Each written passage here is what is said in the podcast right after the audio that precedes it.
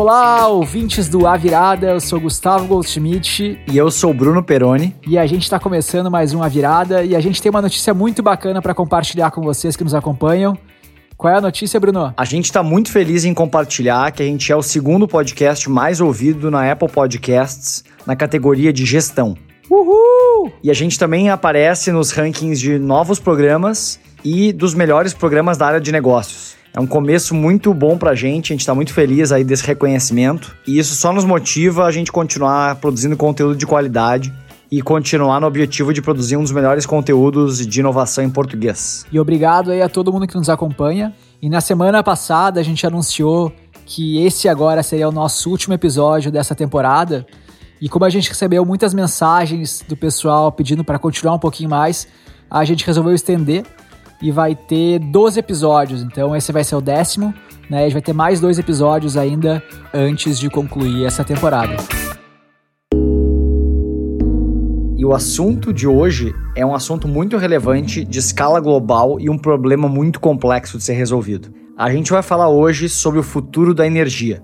Como gerar eletricidade para manter tudo que a gente faz, para manter esse mundo digital de pé e que a gente consiga fazer isso sem gerar impacto ambiental, para que a gente reduza os impactos nas mudanças climáticas. Hoje o mundo gasta muito petróleo todo ano. São 35 bilhões de barris de petróleo que são consumidos todo ano para ser usado nas mais diversas aplicações, seja para gerar eletricidade ou para ser usado como combustível de carros, de máquinas, ou mesmo para ser usado como matéria-prima. E para quem está tentando imaginar o que isso significa, 35 bilhões de barris dá mais ou menos umas duas Oktoberfest Blumenau. Existem dados que a gente já consumiu 40% do petróleo disponível, porque o petróleo é nada mais, nada menos do que matéria orgânica decomposta durante milênios e que está debaixo da terra. E que basicamente a gente encontrou maneiras aí de tirar essa matéria orgânica que tem muito potencial energético. Então é por isso né, que o petróleo é tão utilizado, porque ele move um mercado gigantesco, move muito dinheiro, move muitos países até que dependem do petróleo, da indústria do petróleo, mas também ele é uma fonte energética muito eficiente em termos de energia. Ou seja, pouco petróleo gera muita energia. Só que claro que tem o lado do impacto ambiental e é por isso que a gente está buscando alternativas. O mercado de energia é um dos maiores mercados do mundo. Ele gira hoje mais de um trilhão de dólares todo ano e o mercado de energias renováveis chega a 300 bilhões de dólares. E essa poluição gerada pelo petróleo e por combustíveis fósseis gera muita poluição, muitos gases do efeito estufa e também emissão de partículas que realmente fazem muito mal para a saúde. A OMS estima que 7 milhões de pessoas morrem todo ano vítimas da poluição. Mas as tendências são um pouco mais animadoras. Se a gente olhar nos últimos 25 anos, o consumo de energia subiu 190 quadrilhões de BTU, ou seja, ele foi de 360 para 550 quadrilhões de BTU. Isso dá um aumento de mais ou menos 50% do consumo de energia. Quando a gente olha para frente, nos próximos 25 anos, a gente estima que a gente vai aumentar o consumo de energia em apenas 50 quadrilhões de BTU, ou seja, 10% do que a gente consome hoje. Ou até em alguns cenários mais otimistas, reduzir o consumo de energia. Isso porque a gente vai conseguir consumir energia de forma mais eficiente. E para esse programa, a gente identificou três grandes tendências. A primeira delas que eu já falar é a descarbonização. A segunda, a descentralização da produção energética. E finalmente a terceira, a melhor eficiência no consumo da energia. Em todas as três, a gente tem o mesmo objetivo: consumir menos energia, fazer com que essa energia seja menos poluente e, por fim, mais barata. E começando então, nosso primeiro bloco é sobre descarbonização. Atualmente, os combustíveis fósseis representam cerca de 80% da nossa matriz energética e os renováveis representam apenas entre aí 13 e 15%. E quando a gente fala de renováveis, a gente está falando de fontes de energia que vêm do meio ambiente, né, que não são fósseis. Nesse mix entra a energia hidráulica ou hidrelétrica, a biomassa, que é basicamente queima de material orgânico de plantas para gerar energia, a energia solar, a energia eólica e outras formas de energia alternativa renovável. E apesar de todo o investimento e incentivo à energia renovável, ela ainda representa menos de 15% de toda a matriz energética mundial. A matriz energética basicamente é a forma que se gera eletricidade e também os combustíveis de máquinas e veículos. E se a gente olha apenas para a matriz elétrica, né, que é como a gente gera eletricidade no mundo, aí esse número cresce um pouco mais para 25% de energia renovável. No Brasil, a energia renovável representa quase 80% da matriz elétrica. Isso porque 65% da eletricidade do Brasil vem de hidrelétricas. O grande problema é que, apesar das hidrelétricas serem uma fonte renovável, se forem grandes projetos de engenharia, as grandes hidrelétricas elas geram um impacto ambiental bastante grande. Existem estudos, inclusive, que colocam as grandes hidrelétricas como grandes geradoras de gás do efeito estufa, porque elas têm geralmente grandes reservatórios e uma área muito grande tem que ser desmatada, toda a fauna e flora daquele local para se instalar uma barragem. Então, aqui no Brasil, por exemplo, a usina de Itaipu e o complexo hidrelétrico do Xingu, na Amazônia, né, que são projetos gigantescos, eles realmente são muito impactantes no meio ambiente. Um projeto muito interessante que foi realizado para incentivar a descarbonização da matriz energética global foi o mercado de carbono, que basicamente é um esquema de incentivo, né, um mecanismo de desenvolvimento limpo que foi capitaneado pela ONU no início dos anos 2000, que basicamente tinha como objetivo permitir que países em desenvolvimento, como o Brasil na época, pudesse crescer a sua geração de energia de maneira mais eficiente. E como funcionava esse mercado? Basicamente, empreendedores que tivessem projetos de energia limpa, de geração de energia renovável nesses países em desenvolvimento, eles podiam se submeter os seus projetos à ONU e aí eles poderiam gerar os famosos créditos de carbono. E esse crédito de carbono representava exatamente a quantidade de CO2 que ele estava deixando de emitir ao gerar energia limpa. E esse crédito ele funcionava como um ativo que podia ser comercializado e aumentar assim o um incentivo para que mais empreendedores pudessem criar projetos de energia limpa.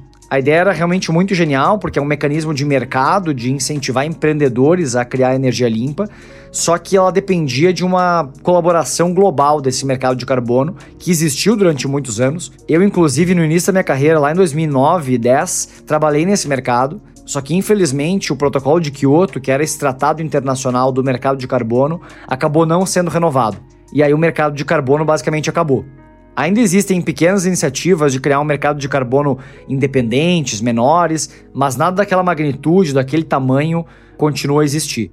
E eu analisei alguns relatórios que preveem como essa matriz energética vai se modificar entre agora e 2050. E obviamente eles variam um pouco, não há um consenso entre eles. Alguns são mais agressivos, outros menos e tal, mas mais ou menos isso é o que eles apontam. Então, produção roda aí o jazz com baixo, que eu gosto daquela música. Então, o primeiro ponto, como a gente falou, é a tendência de descarbonização. Então, hoje a gente tem 80% da matriz relacionada a combustíveis fósseis. A expectativa é que em 2050 esse número caia para mais ou menos ali 70%. No entanto, há uma mudança bem importante no que está dentro desses combustíveis fósseis. Né? Como o Bruno explicou antes, existem aí dentro petróleo, existe carvão, existe gás natural. Quando a gente fala de gás natural, ele é uma forma de produção de energia que produz metade do dióxido de carbono quando comparado ao carvão.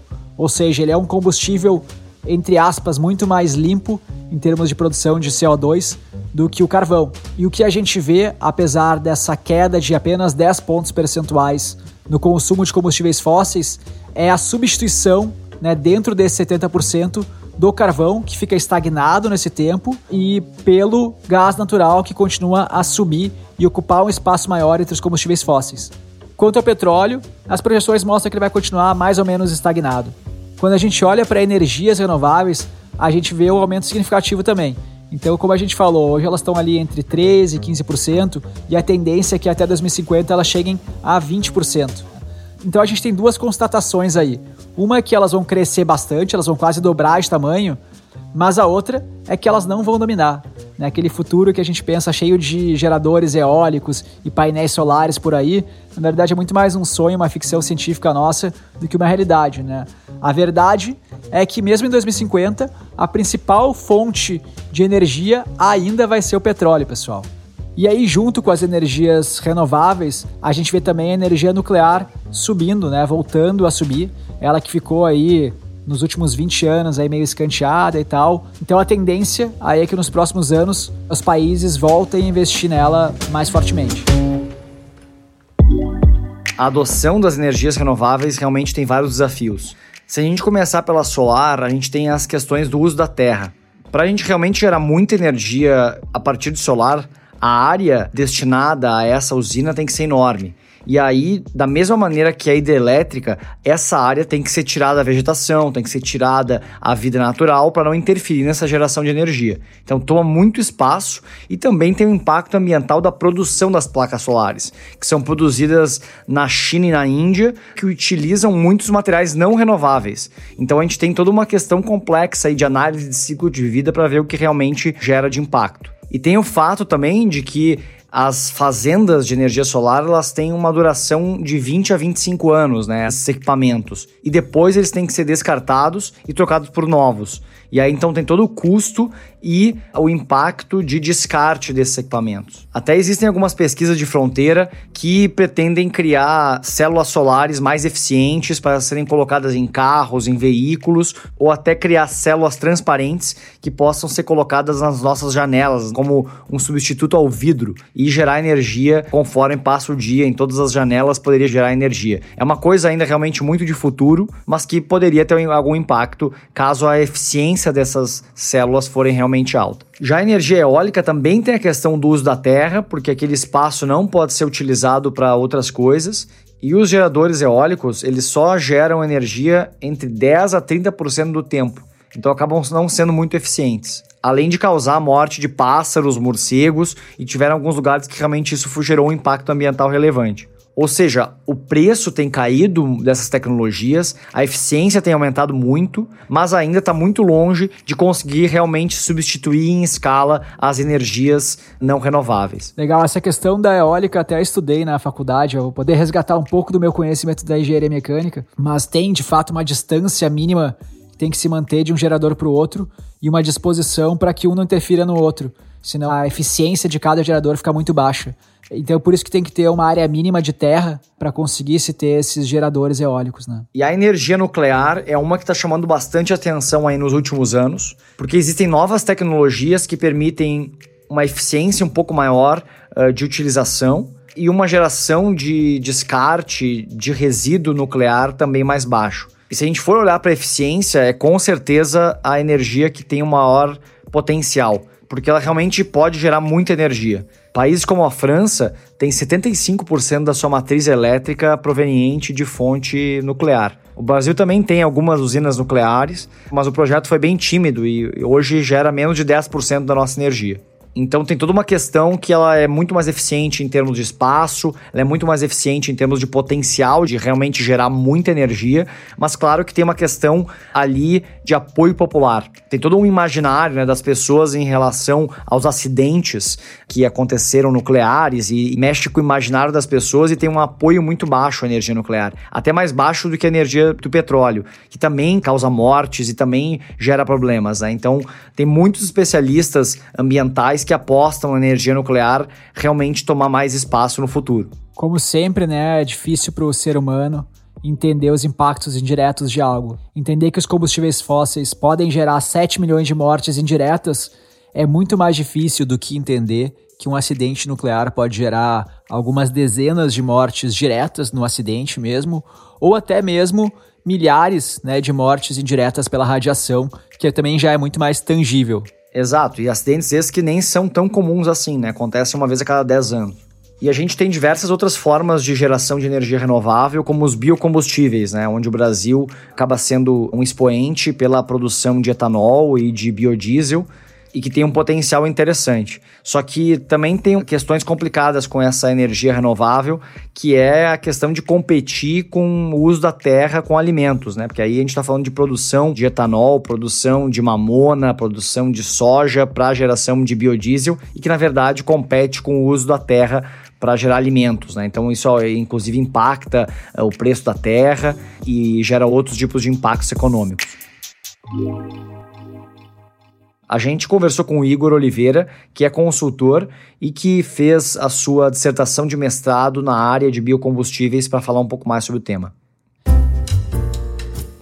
Em primeiro lugar, é preciso ter algum cuidado com o uso da palavra solução quando falamos de energia, porque energia é sempre uma soma de vários componentes né, que compõem a matriz energética de um, de um país ou de um estado, enfim.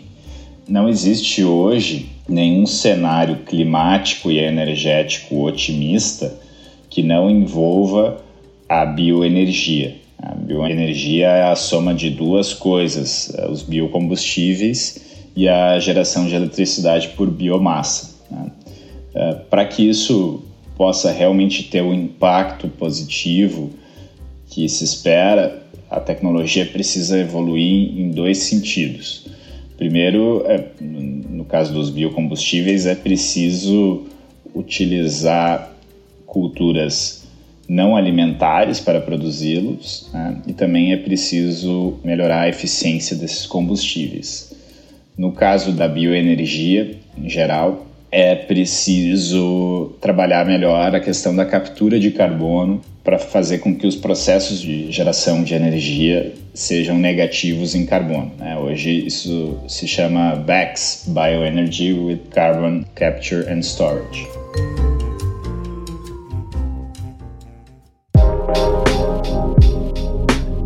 Uma segunda tendência do mercado de energia tem relação à geração distribuída e autogeração de energia. A autogeração de energia basicamente é entregar para as pontas produzir energia. Ao invés de ter grandes usinas que vão produzir energia e vão transmitir essa energia para os grandes centros urbanos, né, e que existe uma perda nessa transmissão e nessa distribuição, é conseguir fazer com que a geração aconteça mais perto da onde essa energia é consumida e de forma menor, né, com o que se chama de microgeração. Cada pessoa conseguir gerar a sua energia eólica, a sua energia solar, que em pequena escala vai conseguir resolver talvez 20%, 30% da sua conta de energia, e isso vai contribuir que no país inteiro realmente se consiga uma eficiência maior da matriz energética e se baixe o custo de geração. Eu estava lendo que entre a produção da energia até chegar no equipamento que vai consumir aquela energia, tem uma perda em torno de 50% aí nos processos de transmissão, distribuição e armazenamento. O que é muito relevante, né? Metade da energia que a gente produz, a gente perde no caminho. E tem mais um outro ponto também. A cada dia a produção de energia renovável está mais barata. Né? Dizem que a produção de energia renovável está ficando mais barata já do que a produção de energia através de carvão. Só que a gente não sente isso, porque os custos de transmissão eles são muito grandes. Então, por mais que o custo de produção da energia seja cada vez menor, para o consumidor final essa redução fica diluída no preço total. E com a produção de energia descentralizada, muito mais perto do local de consumo, a gente consegue sentir melhor né, o impacto dessa redução no custo de produção de energia. Além, é claro, dessa redução da perda de energia na transmissão, né, por ela estar mais próxima do local do consumo. Então a gente tem um impacto dobrado aí da redução do custo de produção, somado aí ao aumento de eficiência na transmissão. E aí, um outro ponto também relevante é a segurança desse sistema. Com redes menores, descentralizadas, a gente consegue evitar que todos os negócios, todas as casas tenham a perda de energia simultaneamente. Por exemplo, durante o furacão Harvey em 2017, o fato de ter essas microgerações de energia descentralizadas protegeu alguns hospitais, algumas lojas de conveniências e postos de gasolina de ficarem sem energia. Exato, acaba criando mais resiliência né, na geração de energia de pequenas cidades, de pequenos negócios e realmente depender menos da rede nacional. E também tem a geração distribuída, que basicamente é uma maneira de incentivar o consumo e o desenvolvimento dessa microgeração. Aqui no Brasil foi aprovada uma lei em 2015, mas que tem ganhado tração há dois anos, onde é permitido que negócios e consumidores possam alugar ou comprar energia própria de realmente geradores que estão produzindo energia em microusinas e possam reduzir e abater isso da sua conta de energia da distribuidora. Como é que funciona isso, né? Então, um supermercado, por exemplo, em Florianópolis, poderia alugar uma cota em uma usina hidrelétrica pequenininha no oeste catarinense e com isso gerar energia suficiente para compensar o seu consumo e geralmente pagar mais barato porque existe um subsídio governamental para realmente incentivar a criação dessa microgeração que acaba gerando resiliência em toda a rede. E a gente conversou com a Alta em Tecnologia, que é uma startup que está inovando na área e fazendo um trabalho muito legal para levar essa geração distribuída a mais consumidores. Olá, meu nome é Alex, sou sócio-diretor da Alten Energy. A Alten nasceu com o objetivo de democratizar o acesso à energia. Nossa solução atua basicamente como uma imobiliária de usinas de energia renovável na modalidade de energia compartilhada Conectamos usinas de energia limpa a grupo de consumidores. Essas usinas geram energia, alimentam a distribuidora local, gerando créditos que garantem uma economia de até 20% na conta de eletricidade destes consumidores. O que muda na prática? No final do mês, o consumidor recebe duas faturas: uma da distribuidora local com taxas e impostos e outra nossa com os créditos abatidos e utilizado durante o mês. A soma das duas faturas sempre será menor do que o consumidor paga hoje. Além disto, estimulamos o mercado a investir em usinas de energia limpa, aumentando em até 100% o faturamento delas, acelerando a transição energética e fomentando de forma relevante impactos sociais e ambientais. Todos ganham: pessoas, economia e meio ambiente. Grandes inovações estão sendo fomentadas para quebrar as barreiras que impedem a adoção total de energia limpa. Os principais desafios para a adoção universal são o custo elevado dos sistemas e a intermitência da geração de fontes como o sol e o vento. No campo dos custos, temos a corrida tecnológica para tornar os materiais mais eficientes e baratos, como a First Solar de Elon Musk, que busca chegar num preço de telhas solares abaixo do que é pago em telhas convencionais. No quesito de intermitência, o santo grau é a busca por baterias, cada vez mais eficientes, baratas, leves e duradouras. Temos, por exemplo, a Tesla, fazendo testes com power banks de grande porte ao redor do mundo e com resultados expressivos na Austrália. No Brasil, temos alguns setores que podem ser a resposta para essa questão, sem a necessidade de baterias inicialmente. Nossos recursos hídricos permitem que possamos gerar energia a qualquer momento, e outras alternativas começam a crescer no mercado nacional como o uso do biogás, biomassa e resíduos sólidos urbanos, garantindo assim o fornecimento em momentos de intermitência de usinas eólicas e solares. Em paralelo, também temos o desenvolvimento acelerado de redes inteligentes de energia, as smart grids, que se utilizam de tecnologia da informação para fazer com que o sistema seja cada vez mais confiável, sustentável e eficiente. E agora a gente volta com o Igor para ouvir a opinião dele sobre regulação e sobre o futuro da energia distribuída. Energia é um setor altamente regulado e também é um setor estratégico. Então, todas as grandes nações do mundo fazem política industrial para tentar criar vantagens competitivas em energia. Né? O Brasil não é diferente. O Brasil tem uma atuação forte nos biocombustíveis, né? primeiro com o etanol e mais recentemente com o biodiesel, que começou ali nos governos do PT e vem ganhando força cada vez mais, né? A mistura do biodiesel no diesel segue aumentando e os incentivos fiscais e de crédito seguem acontecendo para o setor de biodiesel. Mas uh, vou falar um pouco também da política de energia solar distribuída, que é uma outra política bem emblemática, né?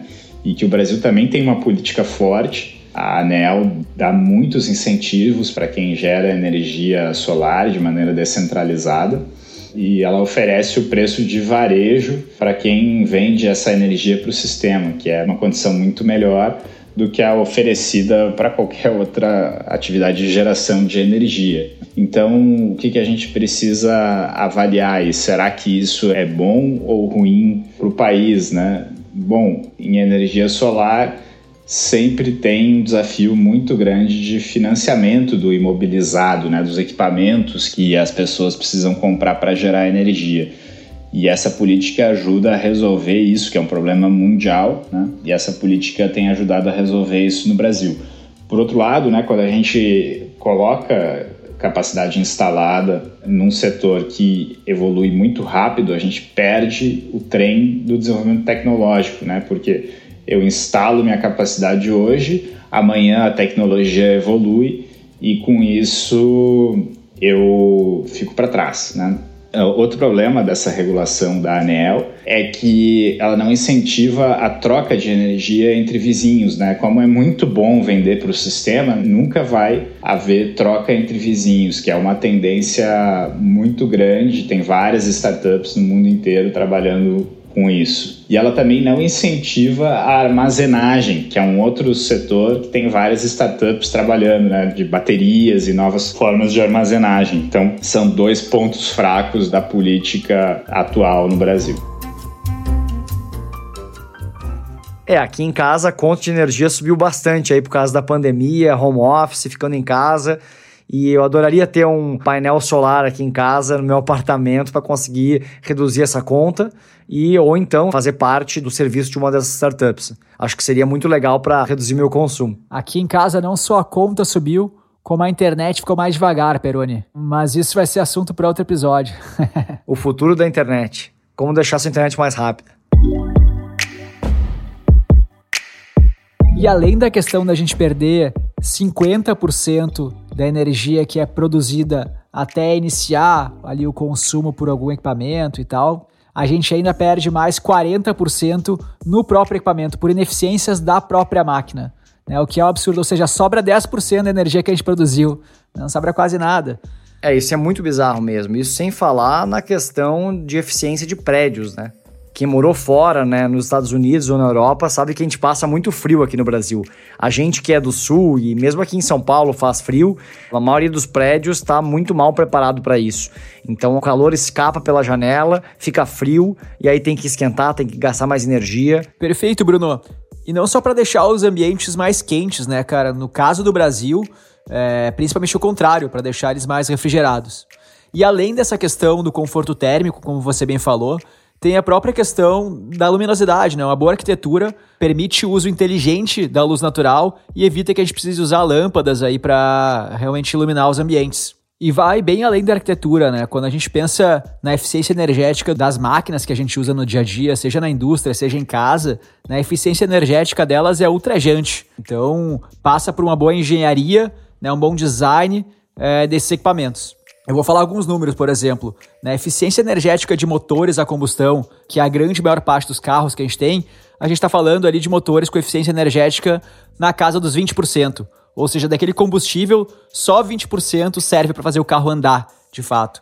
Quando a gente olha as lâmpadas, né, a gente tinha até pouco tempo atrás, todos os lugares eram iluminados com lâmpadas incandescentes. Apenas 5% da energia elétrica que chegava ali virava de fato energia luminosa. Né? Os outros 95% viravam calor. Serviam para deixar o ambiente mais quente, para a gente ter que botar o ar-condicionado mais forte. Hoje já na LED é o contrário. 95% vira energia luminosa e 5% só viram outros tipos de energia, principalmente energia térmica, né? E por aí segue todos os equipamentos que a gente tem em casa. Eu li um estudo que fala que melhorar a eficiência desses equipamentos tem um impacto muito maior do que o trabalho hercúleo aí que a gente falou de mudança da matriz energética. E para quem gosta desse assunto de eficiência energética, a gente falou sobre carros elétricos, né, que são uma tendência muito importante aí no mercado de energia e que a gente citou com mais profundidade no episódio de mobilidade. E os veículos elétricos, eles têm uma questão, um gargalo nas baterias, que dependem né, de lítio e outros materiais não renováveis e ainda são muito ineficientes, elas são muito pesadas, muito grandes e inviabilizam né, que veículos grandes possam ter baterias e possam ser elétricos, como por exemplo navios e aviões. Fazendo a pesquisa aqui para o programa, eu encontrei um dado muito legal que eu queria compartilhar. As baterias atuais elas guardam energia de forma 20 vezes menos eficiente por quilo do que o petróleo. Ou seja, para armazenar a energia que tem em 1 kg de petróleo, é necessária uma bateria de 20 kg. Então, realmente, isso é impossível, né? Se a gente pensar em combustíveis de aviões que acabam gastando muito combustível e realmente são uma fonte grande de gasto de energia no mundo.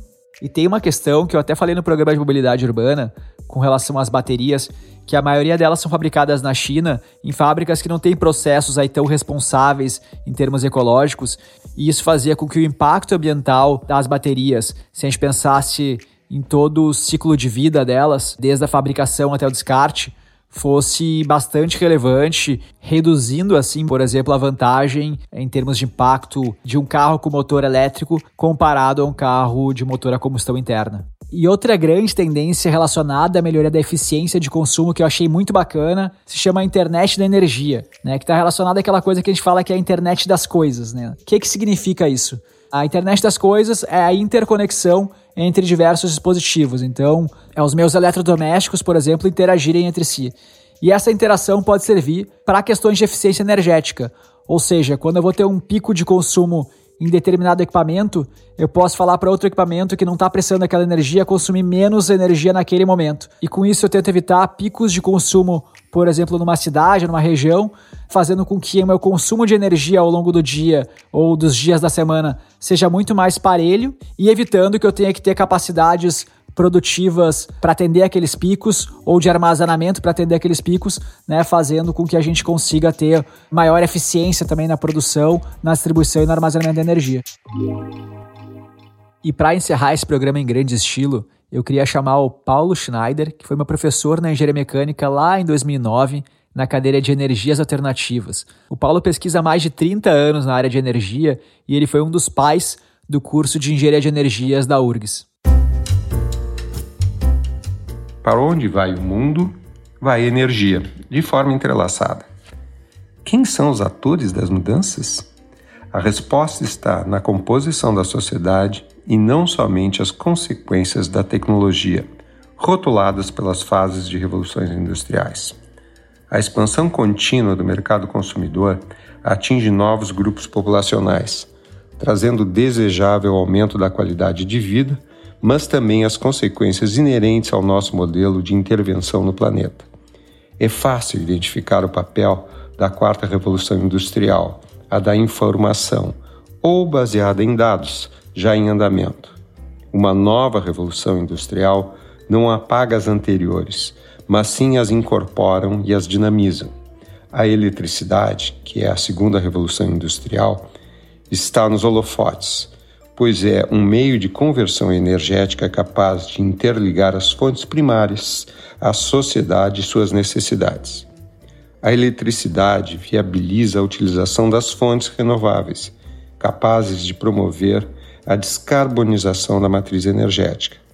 Ela está no centro dos sistemas de acumulação de energia, é inerentemente adaptável à nova gestão de energia proposta pelas tecnologias digitais transpassando as três outras revoluções industriais. A arte da engenharia está na negociação entre forças antagônicas. Observamos a expansão da demanda de energia junto ao impacto no planeta. As mudanças climáticas vêm em paralelo e a responsabilidade da energia é forte e, portanto, a energia também é a chave para a atenuação dos impactos. Os próximos passos que temos pela frente incluem mais. Mais soluções racionais equilibradas, com atenção à sustentabilidade. E que essa não seja confundida com apenas a viabilidade dos sistemas. Mais atenção aos aspectos regulatórios, que são eles civilizatórios. Mais diversidade de opções, mais ações de racionalização do uso final da energia, que sozinho pode duplicar a oferta de energia. Mais entendimento do papel da ciência e da tecnologia, em especial a capacidade do nosso país de entendê-la, de criá-la e ser também mais ativo nas soluções, e não um espectador que depende de modelos impostos por poucos da nossa sociedade. Mais respeito ao meio ambiente, à formação intelectual da nossa população e ao livre debate de ideias.